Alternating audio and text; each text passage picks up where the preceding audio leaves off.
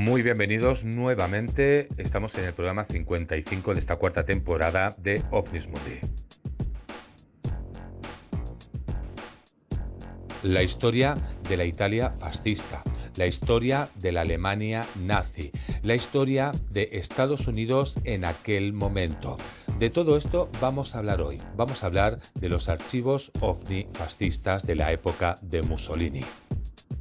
De todo esto que os estoy explicando, vamos a ir haciendo un recorrido, comenzando por Italia y Alemania y posteriormente por Estados Unidos. A partir de ahí vamos a hablar pues, de mucha documentación presente que sí que se puede observar, que se puede ver incluso en las redes y también vamos a hablar, lógicamente, de muchas teorías y muchas suposiciones a partir de todos estos documentos.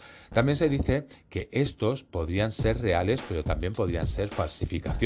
Así que vamos a mirar todo esto y vamos a, a explicar toda la historia de la Italia fascista. ¿Realidad o ficción? Bien, pues ahí cada uno ha de pensar lo que mejor crea. Bien, pues con todo esto no vamos a perder mucho más tiempo y comenzamos el programa de hoy.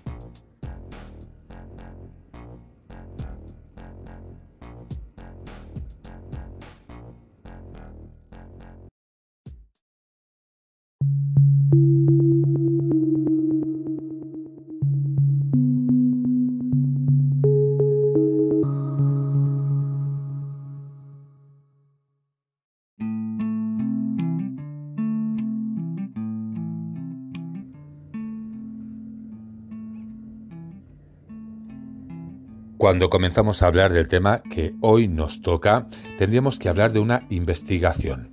Una investigación realizada a finales del siglo pasado que se refiere a la relación que guardó el duque Benito Mussolini y una secreta y oscura organización comandada por el sabio Guillermo Marconi para la investigación de la fenomenología ovni. A finales de los años 90, la televisión italiana Rai 2, en su programa semanal Los Hechos, retransmite un especial sobre la presencia de no identificados en cielos italianos antes de la Segunda Guerra Mundial. En dicha retransmisión televisiva, editores de la revista Noticiario OVNI debatieron entre la conexión de El Duque y los ovnis, revelando que en el año 1933 este había recibido muchísima información sobre este asunto, solicitando al científico Guillermo Marconi que se formara la primera organización seria para el estudio del fenómeno en el mundo, estando activa desde el año 1933 y hasta el año 1940, periodo en donde se recopiló infinidad de documentos y material fotográfico. Los ovnílogos o ufólogos, como queráis llamarlos, mostraron dos telegramas del año 1933 en los que Mussolini ordenaba una total censura sobre la información ovni, principalmente sobre el caso de un supuesto aterrizaje de un no identificado cerca de Milán. También se debatiría el discurso que dio Mussolini en el año 1941, antes de que USA entrara en la guerra contra las fuerzas del eje, comunicando públicamente que los Estados Unidos deberían estar más preocupados por un ataque proveniente de una civilización extraterrestre que el de accionar de las fuerzas del eje. En este programa del que estamos hablando, también trascendió que un avión militar itálico había interceptado un ovni entre las zonas de Rávena y Roma en agosto de 1936.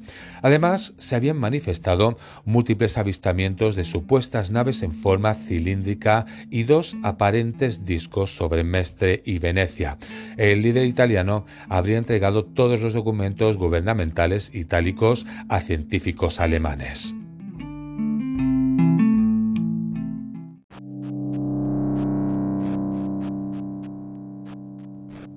De lo que os voy a hablar ahora no se sabe si es realidad o ficción, pero lo que sí que es real es que existen los denominados archivos ovni fascistas. Según quien los haya investigado y quien los haya analizado, tiende a decir que son falsificaciones, pero también está la otra parte que dicen que pueden ser completamente auténticos. Este material del que os hablo Trata sobre un supuesto platillo volante que se había estrellado o aterrizado cerca de Magenta, en Lombardía, en Italia, el 11 de abril del año 1933, es decir, unos 14 años antes del famoso accidente ovni de Roswell en Nuevo México. Pero también se podría decir que sucedió tres años antes del supuesto accidente de un ovni estrellado en Selva Negra, en Alemania, en 1936, con el que se habría experimentado en la época del Tercer Reich de Adolf Hitler para crear armas y aeronaves avanzadas. Al menos esto es lo que se argumenta por parte de ufólogos y teóricos de la conspiración sobre el presunto accidente ovni en Alemania. Realmente hay teorías para todos los gustos en los que se refiere a la parte histórica no demostrada, pero también es cierto que a día de hoy, extrañamente, todavía existen archivos no desclasificados de esta etapa alemana, lo que da rienda suelta a todo tipo de especulaciones por la falta de transparencia de los respectivos gobiernos. Pero dejemos por ahora de lado lo que es la historia alemana, que sí que está vinculado a la italiana, y en este caso vamos a seguir con Italia. Este evento involucró una investigación posterior por parte de una oscura unidad de inteligencia en tiempos de guerra, llamada Gabinetto RS-33 o RS-33 Gabinet el significado de RS, para saber de qué estamos hablando, es el acrónimo de Ricerche Speciali o investigaciones especiales. Y el número 33 significa el número del año, es decir, el año 1933. Este grupo había sido autorizado por Benito Mussolini para estudiar este problema de los ovnis. Siguiendo con todo esto, según se explica, el ovni estrellado fue almacenado en los hangares de Siai, Marchechi and Bergiate. Mussolini pensó que este vehículo volador no convencional podría ser un arma secreta francesa, británica o incluso alemana, pero aparentemente Guglielmo Marconi creía que era de naturaleza extraterrestre. El gabinete RS-33, según un misterioso remitente del material, diría ser familiar de uno de sus miembros e investigador de todo esto. Aparentemente, entre el año 1933 y el año 1940 hubo muchos avistamientos de ovnis italianos. Uno de los casos sería el de un avión de combate italiano que interceptó un ovni entre Rávena y Roma. En agosto del año 1936 hubo también un avistamiento de ovnis múltiples, un cigarro volador y dos avistamientos de ovnis en forma de Saturno sobre Mestre y Venecia. De hecho, en Italia hubo avistamientos entre 1933 y 1940, como os he comentado, por lo que no es de extrañar que se estableciera una comisión secreta para estudiarlos. Según los archivos ovnis de la época del fascismo, fue fundado por Mussolini junto con los ministros Italo Balbo y Galeazzo Ciano y estaba encabezado por Guillermo Marconi. El primer caso de avistamientos ovni sería en el año 1931 cerca de Venecia y el caso más interesante es el del 13 de junio del año 1933 que es el que estamos hablando, cuando supuestamente se recupera un ovni aterrizado si nos guiamos por quien explica esta historia.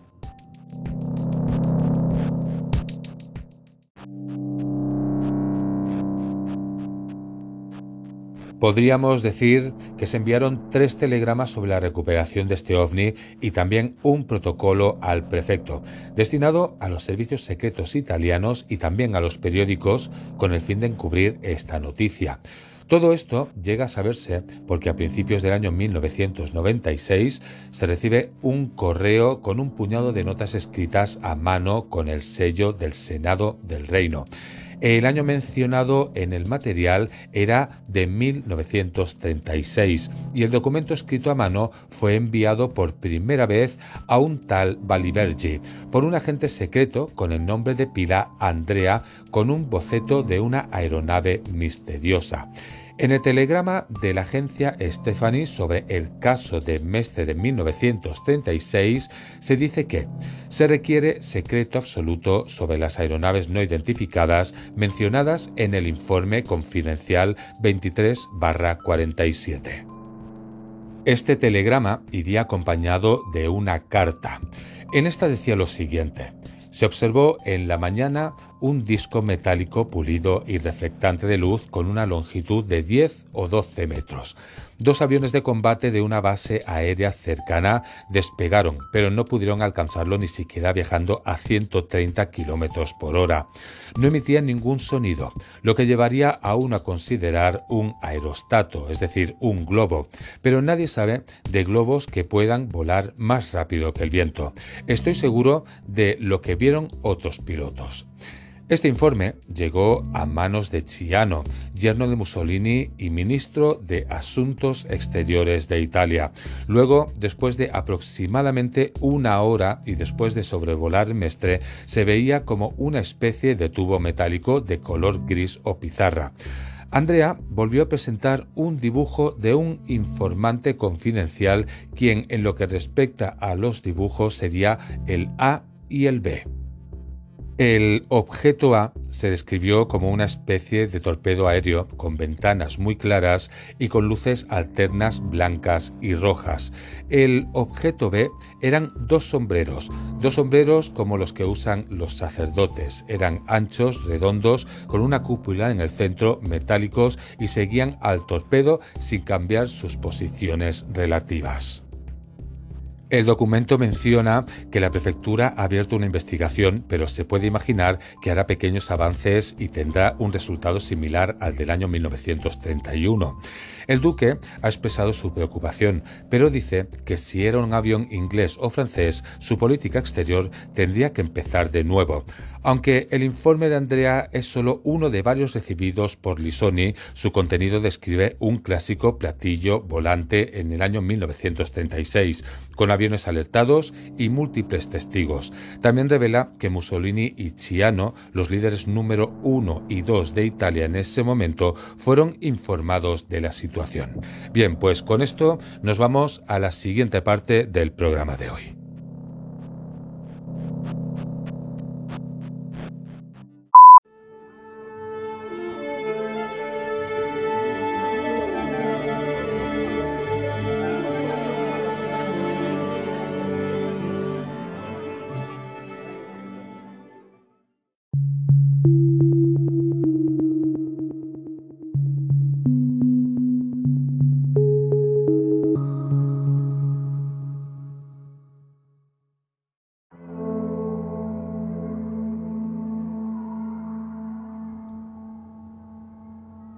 Entramos a la segunda parte del programa de hoy.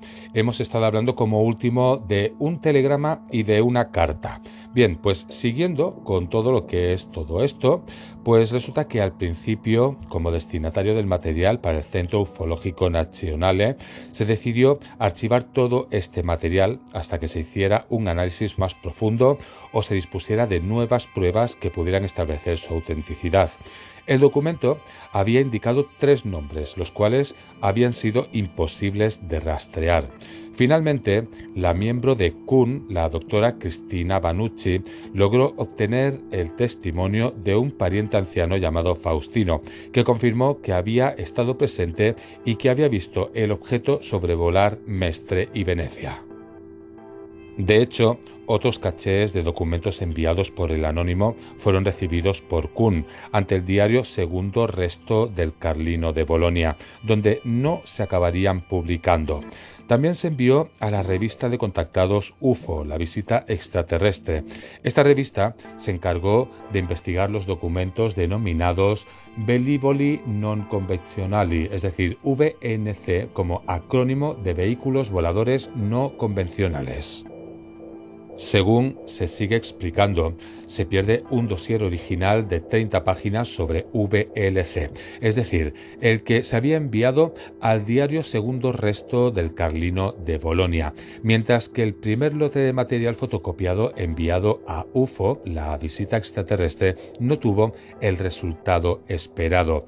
Esta revista encomendó su investigación al ufólogo de Nápoles Humberto Telarico, quien se mostró bastante escéptico sobre este caso. El material se acabaría publicando, aunque lo consideraron falso. El 10 de septiembre de 1999 llegaría una carta de protesta del anónimo que facilitó la supuesta información, explicando que los nombres de algunos de sus miembros, como el doctor Ruggero Constanti Gavazzani en La Sombra, y también el profesor Severi, el profesor Botazzi, el profesor Giordano y el profesor Croco, todos eran personas reales. También se adjunta un recorte de periódico sobre un piloto de la Fuerza Aérea Francesa que había desaparecido en Italia, el cual se descubre posteriormente que podría haber filmado un objeto volante no identificado.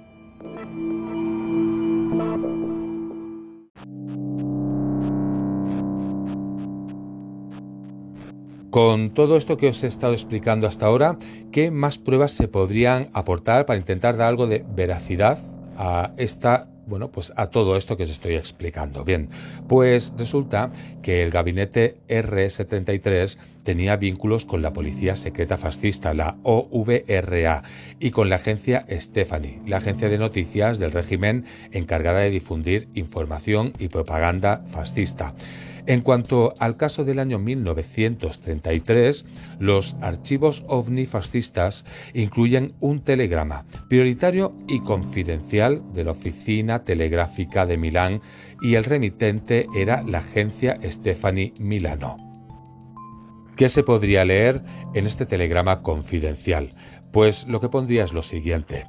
Por orden personal del duque, es decir, de Mussolini, se requiere silencio absoluto sobre un presunto aterrizaje en suelo nacional de una aeronave desconocida, versión publicada y enviada por la agencia Stephanie.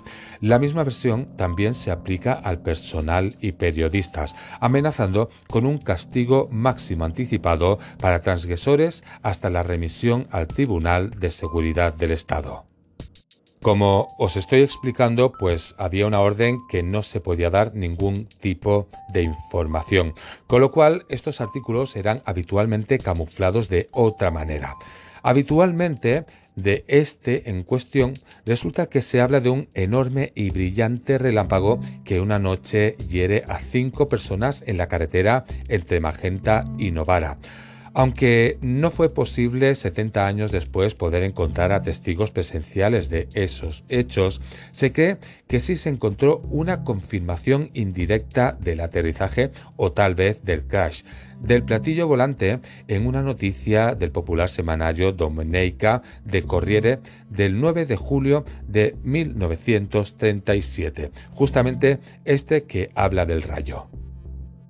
Otro argumento que se puede aportar para dar credibilidad a estos archivos resulta que recae sobre el difunto doctor Antonio Garavaglia, un importante consultor forense italiano que realizó pruebas con el material y los resultados, que al final acabaron siendo positivos, autenticando el más importante de los documentos, el dibujo del ovni de 1936 informando sobre Mestre se publicaron copias de 18 documentos secretos de la era fascista, notas escritas a mano y telegramas, así como un informe forense que autentica uno de los documentos de Kuhn a los medios italianos, incluida la cadena de televisión nacional RAI, uno de los principales periódicos como Segundo Resto di Carlino, La Nazione y La Repubblica.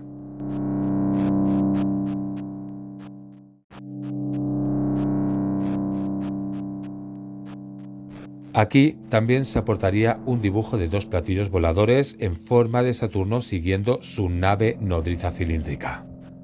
Otras partes de la historia donde también podría haber pues alguna especie de encaje, hablamos cuando las cosas se ponen feas para Italia durante la guerra. Supuestamente todos los archivos del gabinete RS-33 fueron enviados a la Alemania nazi.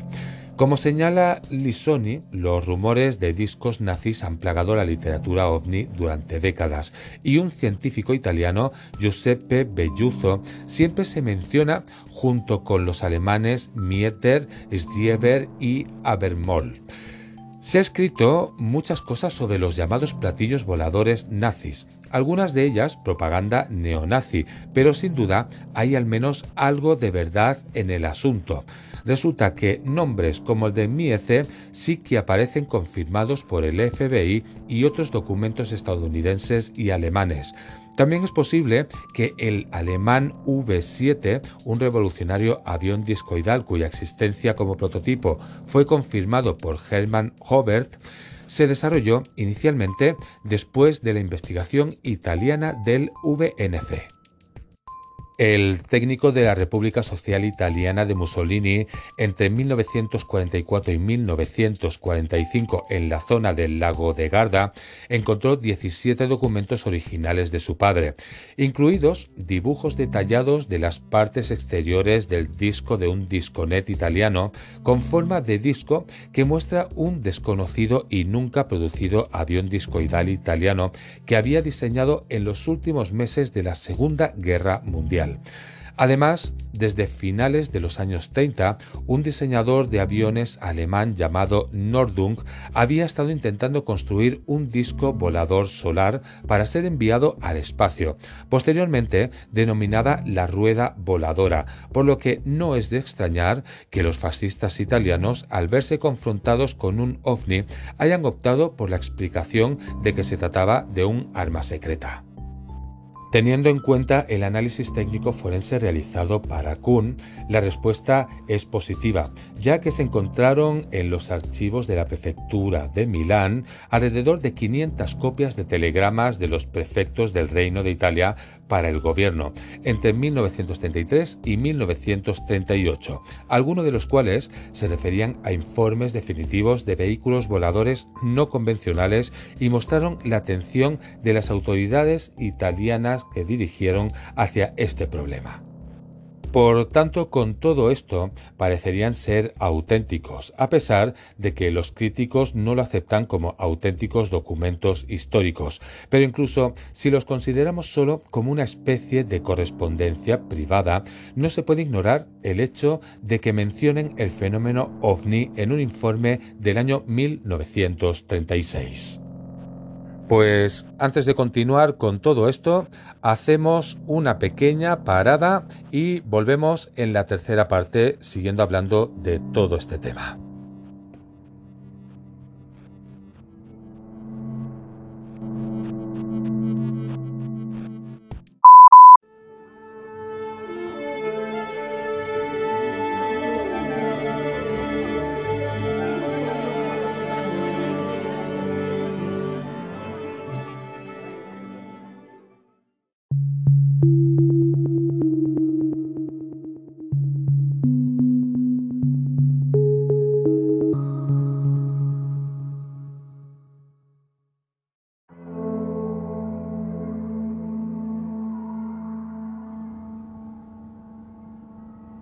Comenzamos la tercera parte del programa de hoy. Nos habíamos quedado con estos documentos históricos en los que unos dicen que parecen auténticos y otros critican justamente estos documentos diciendo que no son reales.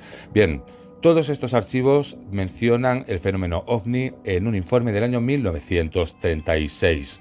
Pues de todos los archivos de la prefectura de Milán, muchas copias de telegramas de los prefectos del Reino de Italia al gobierno entre 1933 y 1938 mencionan informes de vehículos voladores no convencionales y muestran la atención oficial de las autoridades italianas a este problema. Este telegrama, firmado por el prefecto Mutelli, menciona la presencia de vehículos voladores desconocidos sobre Valonia en Albania, un país bajo control italiano durante la Segunda Guerra Mundial. Víctor Manuel III sería el rey de Italia y Albania y emperador de Etiopía en ese momento. Para crédito de los investigadores, todo el asunto se mantuvo en estricta confidencialidad hasta que se completó el análisis forense profesional de Antonio Garavaglia. Solo entonces los documentos fueron entregados a la prensa italiana y publicados en una serie de artículos en la revista oficial de Kuhn y luego en un libro. Garavaglia realizó una serie de pruebas químicas del papel y la tinta. Hay que recordar que entonces tenían los originales y no las copias. Bien, pues en esto se incluye que son documentos realmente auténticos, escritos a mano de la era fascista. El color del proceso del envejecimiento del papel y la tinta lo llevó a creer que eran absolutamente genuinas y no modernas falsificaciones. Para saber si esta documentación podía ser real o no, resulta que se consulta con Andrea Bedetti, historiador y experto en el periodo fascista de Italia, pues no puede excluir la existencia de un gabinete RS-33, según dijo Bedetti. También examinó los documentos de la redacción y el estilo burocrático de la época, así como también el membrete de los telegramas del Senado del Reino y la agencia Stephanie, y también la terminología aeronáutica utilizada. Bedetti descubrió que todo era coherente con documentos genuinos de la era fascista. Bien, pues según sus detractores, esto no descartaba a un falsificador hábil, pero también habría que admitir que tendría que ser alguien profundamente conocedor de la historia, del estilo, el vocabulario y la terminología fascista. Bedetti también señaló que en el periodo entre 1933 y el año 1940, coincidiendo con el supuesto gabinete RS-73, el poder de Mussolini estaba en pleno apogeo en Italia y era una de las naciones líderes en aviación y aeronáutica militar del mundo.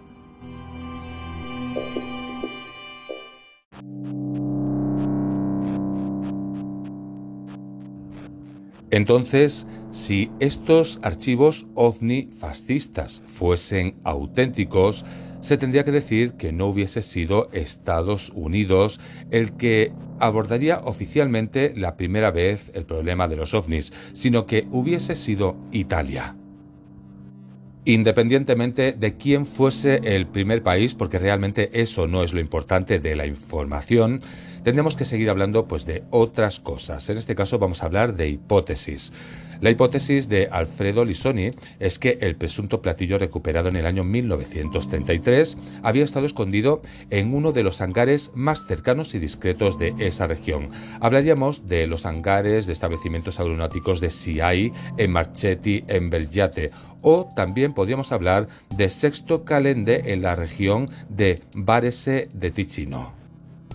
Podemos decir que en ese momento estaban bajo el control de la Regia Aeronáutica, es decir, la Real Fuerza Aérea Italiana, y también bajo el control del general Italo Balbo, un aviador bastante conocido, mundialmente famoso y miembro del gabinete RS-33 al comienzo de la Segunda Guerra Mundial, aunque estaba en contra de la alianza de Italia con la Alemania nazi, se convirtió en virrey de Libia, pero su avión fue derribado por baterías italianas, presuntamente por error. Otro miembro del gabinete, el yerno de Mussolini, el conde Galeaccio Ciano, fue posteriormente ejecutado por los fascistas debido a su oposición al segundo duque. Otro tipo de pruebas para corroborar toda la información vendrían del rastro de Verase, es decir, que se había sugerido también a través de varias pistas al saberse que los mensajes de la recuperación del ovni provenían de cerca de la oficina telegráfica de Milán y que en ese momento se enviaron camisas negras a esa región. Otra de las pruebas que podríamos encontrar sería la de un periódico de Varese, el Corniche Praline, que el 20 de junio de 1933 dio el primer informe enfatizando que las formas de vida estaban en contacto con la Tierra. Más cuestiones que relacionarían la información también sería el del CI Marchetti de Sesto Calende. Había un director de nombre Moretti y durante la existencia de la República Social Italiana fue un hombre llamado Moretti quien tras pasar a la resistencia prendió fuego a los hangares de Bergiate. Otra de las informaciones que podríamos encontrar es que se dice que finalmente, cuando termina la guerra, la Fuerza Aérea de Estados Unidos y también los miembros del servicio secreto nazi se infiltran simultáneamente en Sexto Calendé para investigar los rumores de la presencia de platillos voladores terrestres en Berjate. Pues si algo más tenemos que decir sobre todo esto es que desde tiempos inmemoriales toda la región estuvo en el centro de una intensa actividad ufológica, hasta tal punto que se ganó el sobrenombre de el Triángulo de Ticino.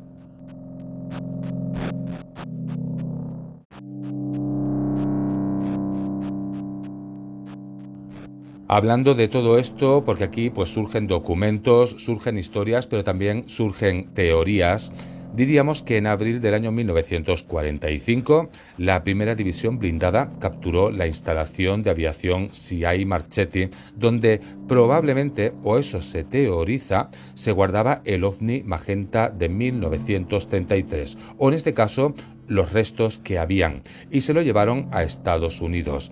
De hecho, el gabinete RS-33 había seguido funcionando hasta la época de la República Social Italiana, el periodo en el que una parte de la documentación sobre ovnis en varias cajas selladas se había enviado a Berlín, mientras que otra parte, una parte no irrelevante precisamente, permaneció en Italia. En este último envío de material se incluían copias de nuevos documentos en las que también se especula que posiblemente demostraban la existencia de acuerdos entre Hitler y Mussolini en relación al estudio de una nueva tecnología, acuerdos que se habrían hecho en el año 1938. Estos documentos fueron un mensaje de la agencia Stefani de Florencia que contiene una entrevista con Hitler cuando estaba de visita en Italia. También habría un billete de banco del valor nominal de un millón de liras y como último una invitación registrada a Benito y Rachel Mussolini a Villa Torlonia para una reunión reservatísima dedicada al gabinete, es decir, una reunión sumamente privada.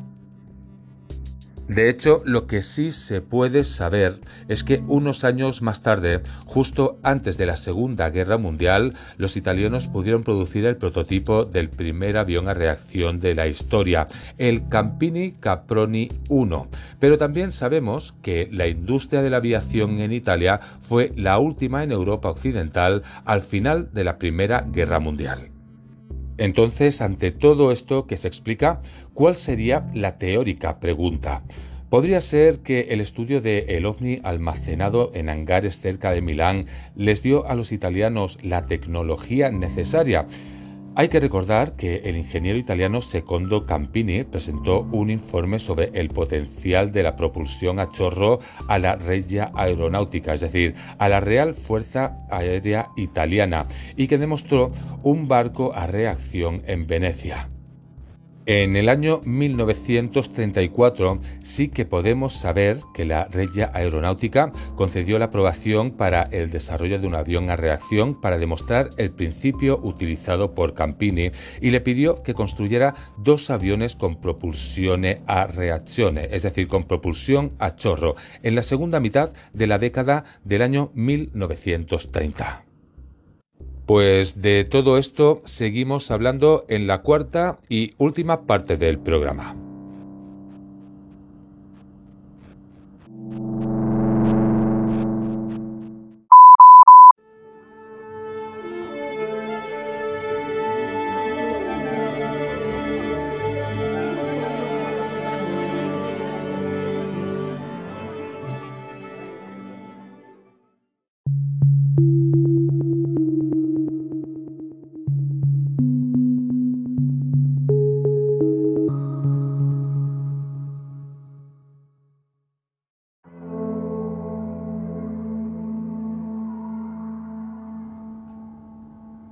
Señales que indican que estamos en la cuarta y última parte de este programa de hoy. Hemos estado hablando antes de entrar a la cuarta parte que en el año 1934 la Regia Aeronáutica concede la aprobación del desarrollo de un avión a reacción y que al final se construyen dos aviones a propulsión en la mitad de la década de 1930. Bien, pues siguiendo con todo esto, lo que al final acaba llamando la atención es que la coincidencia de que todo este desarrollo del jet en línea con el interés italiano en la llamada superaviazione, es decir, superaviación, comenzó a ocurrir exactamente un año después del primer avistamiento de VNC en Venecia, en el año 1931, y un año después del supuesto accidente del ovni de Magenta en el año 1933.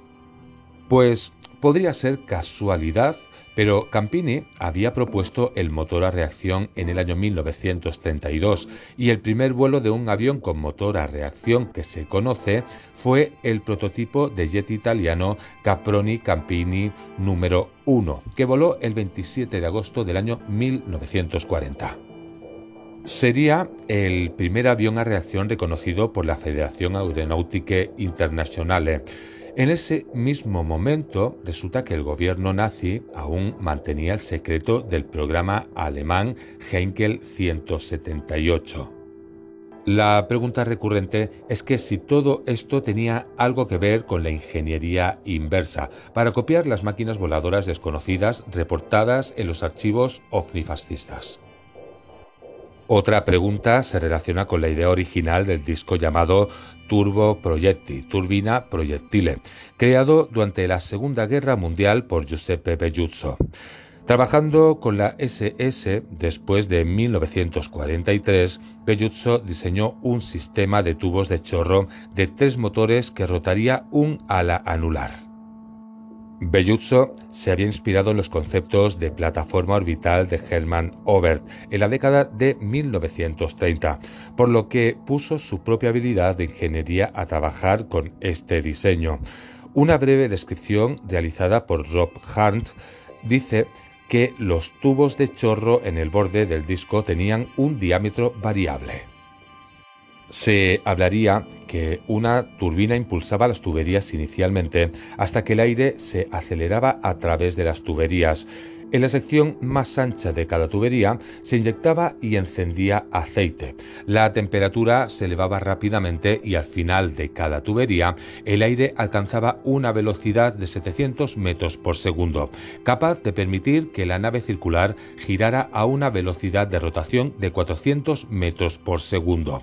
Cuando se acababa el combustible, el turboproyectil cargado de explosivos simplemente caía al suelo de manera similar al misil alemán V1. Este esperaba que alcanzara su objetivo.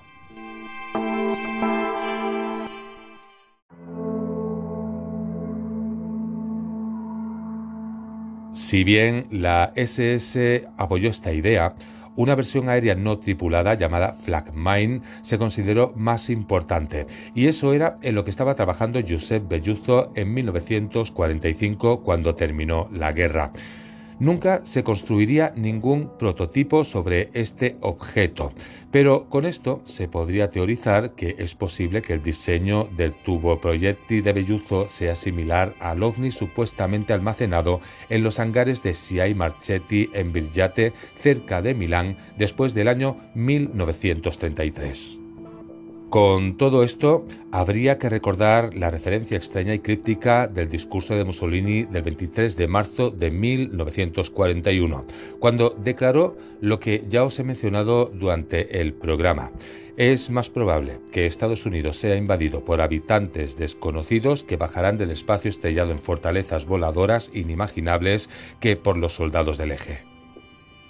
Con todo esto podríamos decir que más allá de la guerra de los mundos de H.G. Wells, como subraya Timothy Good, esta fue casi con certeza la primera referencia oficial a naves espaciales extraterrestres.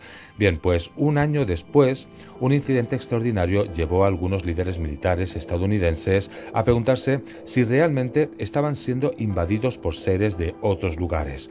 Esto sucedería en el año 1942 con la llamada Batalla de Los Ángeles. Según unos teóricos, documentos clasificados de Estados Unidos obtenidos por el ufólogo francés Jean-Gabriel Geslet, declaran que dos ovnis fueron derribados y recuperados durante ese incidente. También hablaríamos de la carta no entregada de junio de 1947 de Einstein Oppenheimer sobre relaciones con habitantes de cuerpos celestes, que abordaba para el presidente de Estados Unidos la implicación de que las autoridades estadounidenses estaban al tanto de los accidentes de ovnis antes del incidente de Roswell. Es decir, hablaríamos del caso que hemos comentado de Los Ángeles de 1942, pero también del caso Magenta de 1933 a 1945. Hasta ahora, pues todo lo que os he estado explicando es realidad mezclada con teorías. Una cosa es pues toda la documentación que sí que está disponible y que se puede encontrar y otra cosa es pues las teorías que surgen a raíz de todo esto. Bien, con todo esto nos vamos a ir ahora a la época actual, que tiene mucho que ver con todo lo que hemos hablado. Hablaríamos de David Grush conocido como el informante del Pentágono, que se tomó los medios de comunicación mundiales al revelar que Estados Unidos ha estado en contacto con inteligencia extraterrestre y que además posee un programa ultrasecreto de recuperación de ovnis que lleva funcionando durante varias décadas.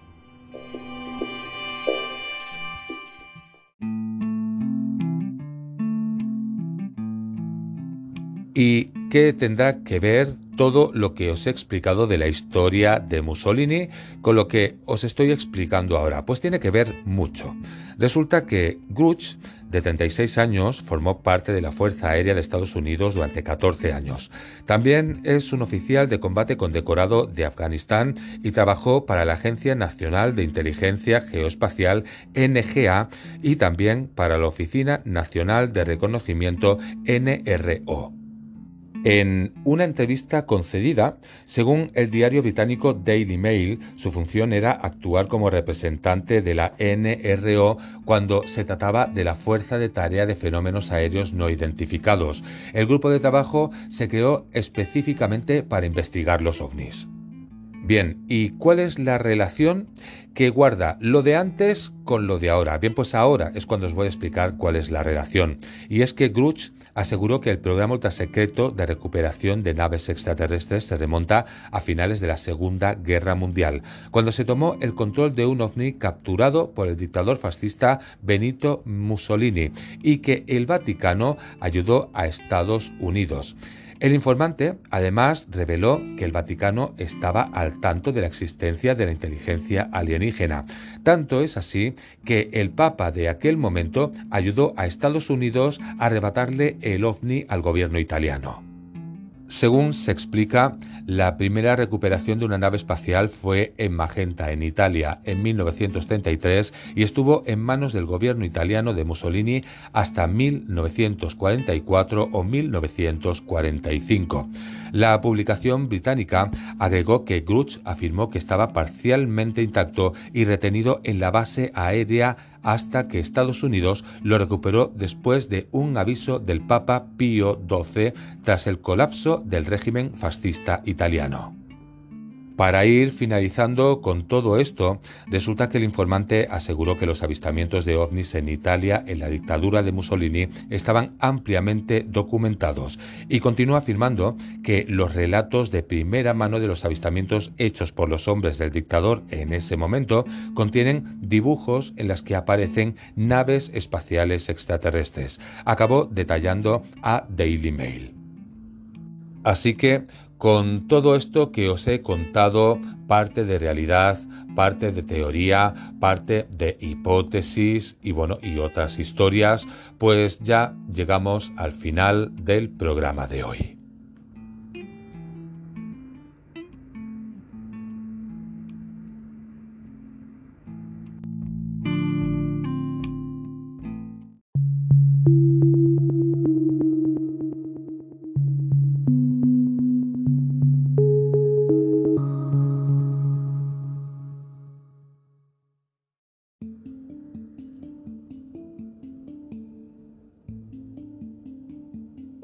Llegamos al trayecto final del programa de hoy.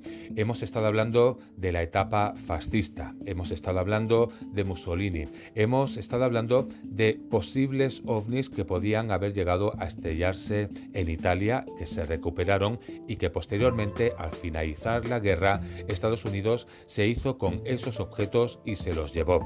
Bien, pues con todo esto sí que podemos decir que hay una parte que es real, que hay documentos existentes en los cuales se debate si podrían ser reales o no. Pero también hay otra parte, otra parte teórica en la que hay suposiciones, pero que realmente no hay pruebas fehacientes de que esto haya sucedido.